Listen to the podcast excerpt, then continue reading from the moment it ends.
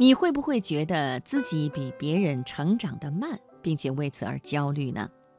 其实大可不必，因为每个人都有自己的成长节点。小时候，大院里有一个神童，他是邻居家比我小一岁的孩子。他的家人说，自己家孩子的算术能力十分不一般，还没有上小学，而且没有任何人教他。但是对小学一二年级加减乘除的算术，他都不在话下。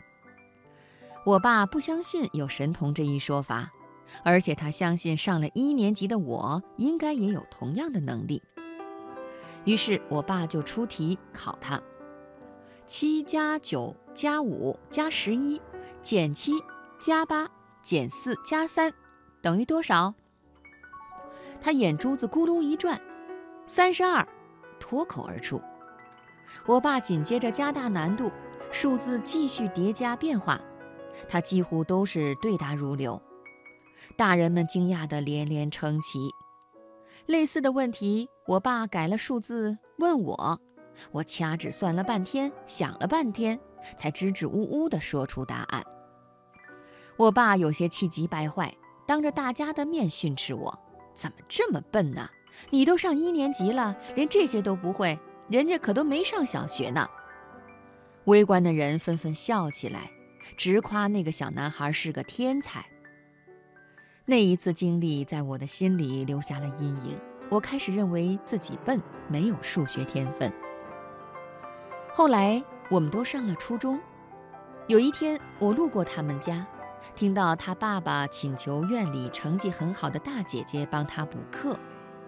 他爸明显恼羞成怒地指着他训斥：“你小时候什么题不会呀？你看看你现在。”他乖乖地坐在一旁，胖墩墩、很憨厚的样子，丝毫没有当时的灵气。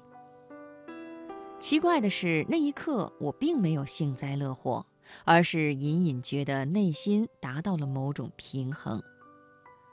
小时候，父母总习惯拿自己的孩子跟别人家的孩子对比。以前我一度觉得他是上帝的宠儿，可是后来我才渐渐明白，每个人的成长就跟不同的作物一样，会各有各自不同的生长期和成熟期。你没有办法要求地里的花生像挂在枝头的西红柿那样鲜艳。小时候，父母忙于工作，没有时间照看我，于是让我比同龄人早一年进入了小学。在低年龄段的时候，我很明显地感受到自己无时无刻不在的惶恐。我总觉得同学讲的话题都很有意思，可是我又不理解其中大部分的意思。三四年级的时候，很多女生凑在一起嘻嘻笑笑、窃窃私语。我也有自己的女伴，可是，在讲到一些私密话题的时候，我就常常插不上话。比如，他们已经有了喜欢的男生，好多次我看着互相喜欢的小女孩和小男孩隔着不远，你一言我一语，互相逗闹嬉笑着，而自己在边上不明就里，像个白痴。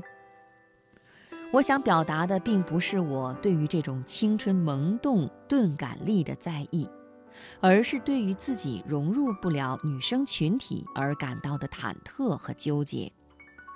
围绕在我身边的永远是一群小男生，他们约我的好事永远只有爬山、偷果子和作业借我抄一下。我们的成长和成熟的节点是错位的。那些比我早熟的女同学，早已进入青春期里更高级难题的闯关模式，面临的是更复杂的烦恼和挑战。这不是简单的谁先经历谁后经历的问题，而是每个人都在遵循着自己身体和心理发展的规律成长着，各自都有不同的节奏。有些人仅一年的光景就已经像经历了很多惊涛骇浪，而你的人生却是三年或五年都没有什么差别。可是能怎么办呢？你要去努力追赶成长路上的每一份际遇，但同时也要告诉自己这样一个现实：你就是开悟的比别人晚一些。但是没关系，只要每一步都是向前的、往前走的，晚一点到达是没有什么关系的。在人来人往的人生旅途中，你的成长从来都是你一个人的事情，你的每一步都与众不同，你有自己的节奏，迟早也会有成长拔节的时候，这一点你要知道啊。